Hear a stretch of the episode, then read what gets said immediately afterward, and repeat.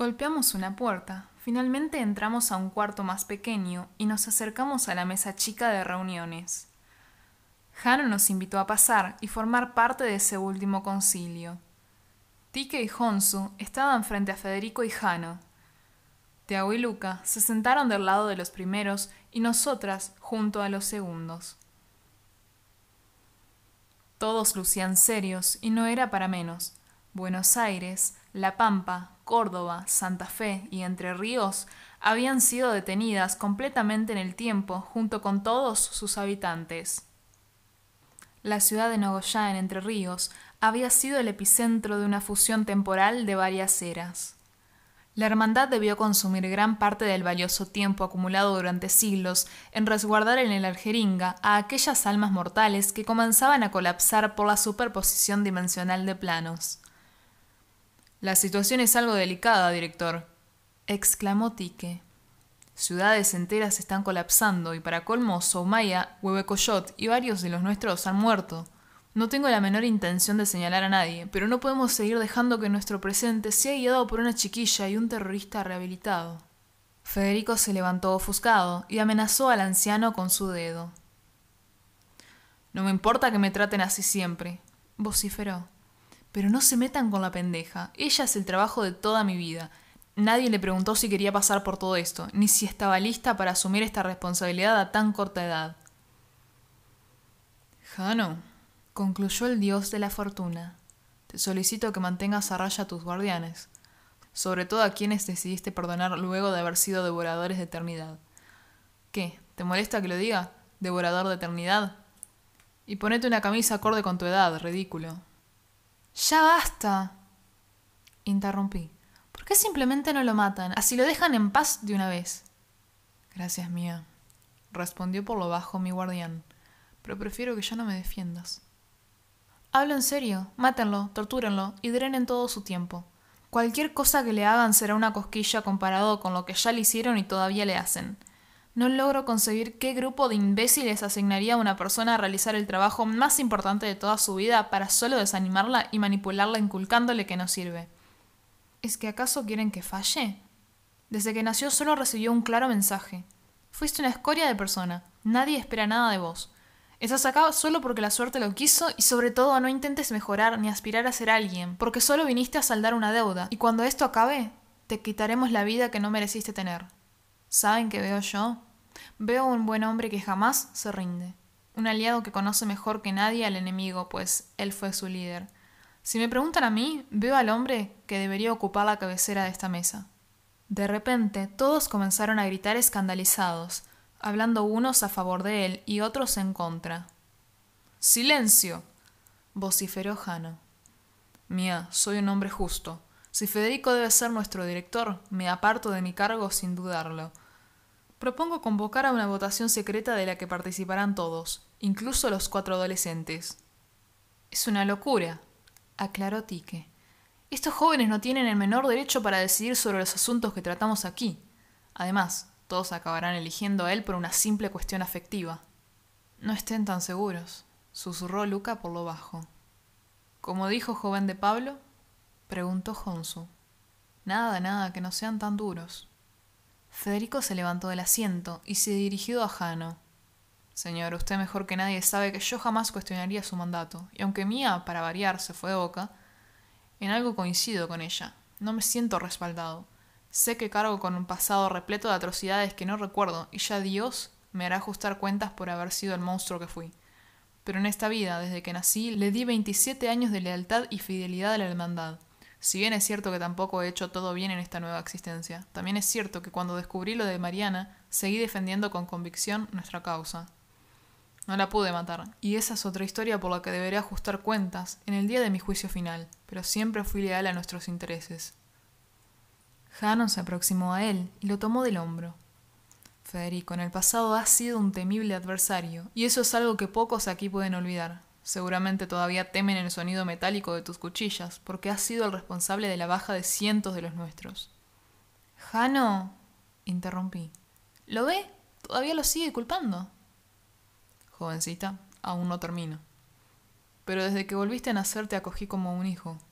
y quizás yo haya sido el máximo responsable por haberte formado de esta manera. Temía tanto que cayeras nuevamente en manos del terrorismo.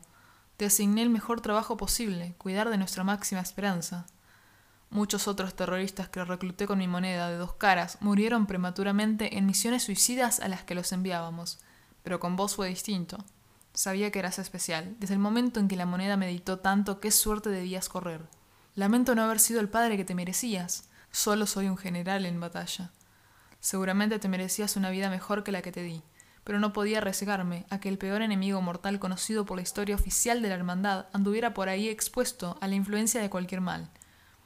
Tuvimos que lavarte la cabeza, hacerte sentir en carne propia todo lo que hiciste para que ya no quieras volver a repetirlo. Sabemos que fue sumamente dañino para tu vida, desde lo afectivo hasta tus hábitos cotidianos, pero no podemos negar que fue un mal necesario con el que aseguramos tu rectitud. Entonces sí fue un castigo y no una segunda oportunidad como quieren hacerlo ver. Acoté molesta. Sí, mía, contestó Jano. Fue un castigo, sutil como pocos, pero fue su verdadero sendero de espinas para la redención de su alma. Federico estaba volviendo a su asiento cuando Jano lo detuvo. Pero verte aquí, convertido en nuestra principal defensa, hace que descubra lo obvio. Con todo lo que has hecho por la muchacha y por todos nosotros, superando lo de Mariana, ya te ganaste el lugar que te corresponde. Y aunque nunca pueda olvidar lo que los devoradores de eternidad le hicieron a mi nieta, yo te perdono, Federico de Thierry. Una fuerte ventisca sopló en aquella sala y cargó con toda la pena de los olientes para luego arrojarla por la ventana. Federico se detuvo y contempló, con la mirada repleta de alivio, la sonrisa de Jano. Federico, ya has saldado oficialmente tu deuda. Sos un hombre libre. Quiero que disfrutes de tu nueva vida. Si decidís permanecer a nuestro lado, será por tu propia decisión. Claro que va a permanecer a nuestro lado. exclamé. La deuda con ustedes quedó saldada, pero todavía a mí me debe unas cuantas. Jano rió. Habría sido preferible que nos debieras a nosotros. Bromeó. ¿Cómo fuiste tan imprudente como para contraer una deuda con esta astuta e inteligente acreedora? Todos reímos y ese momento fue único para mí. Éramos un grupo. Por primera vez en mi vida pertenecía a un grupo de personas que consideraban importante y valioso contar conmigo. Ya no era una chiquilla antisocial después de todo. Honsu tomó la palabra y consultó preocupado cuáles serían los pasos a seguir. Todos los presentes titubearon, pero Jano en tono firme indicó que había actividad temporal en tres regiones diferentes, la costa atlántica, Tierra del Fuego y Salta. Necesitaríamos dividirnos bien para no desperdiciar los recursos de la Algeringa. Dado que las conexiones no son ilimitadas, había que ser muy inteligentes en la distribución de nosotros mismos. Federico tenía conexión conmigo y Luca. Jano podía conectarse con Federico, Honsu y Tique. Sophie y Tiago no podían utilizar el aljeringa por sus propios medios y dependían por completo de ser transportados, uno a la vez, por cualquiera de los demás. Jano decidió que Tique y Honsu viajaran hasta Tierra del Fuego para hacer nuestro portal hasta allí. Al parecer la hermandad podría hacerse de una avioneta en aeroparque y Honsu era un piloto experimentado. El resto viajaríamos a la costa atlántica. ¿Cómo se supone que podremos llegar allí si la provincia entera ha sido congelada en el tiempo? Consultó Sophie exaltada. Es bueno que lo preguntes, Betisa. Respondió Federico. Bueno, no me mires así, sabes que lo digo afectuosamente. ¿Tu viejo no tenía una minivan? ¿Estás pidiendo que le robe a mi propio padre? Todos la miramos serios. Bueno, pero que conste que ustedes son una mala influencia y es la primera vez que lo hago. ¿Tendrás problemas para forzar el encendido, Federico?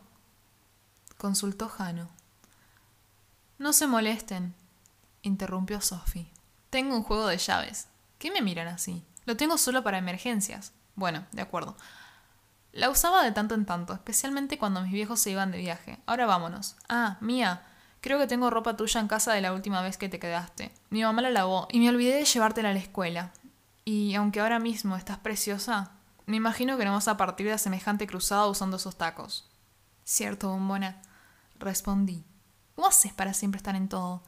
Ah, pero no tengo zapatillas. Ups. Intervino de nuevo.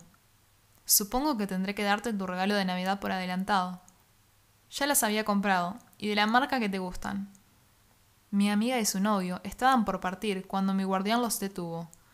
Ey, mocosos, Si bien nunca estoy de acuerdo con Tique, agregó mirándolo serio. Esta vez sí voy a tomar su sugerencia respecto de mi vestimenta. Toman la llave de mi casa y cuando bajen de la autopista y lleguen a Constitución, tráiganme una de mis chombas y uno de mis pantalones clásicos. Tiago y Sophie irían en la moto de Jano hasta su casa y tendrían al menos unos 50 minutos por autopista. Una vez allí, nos pasarían a buscar con la camioneta. Mientras nosotros preparábamos nuestras armas para partir, Teníamos casi dos horas, aunque en realidad el tiempo estaba detenido y nadie podía contarlo.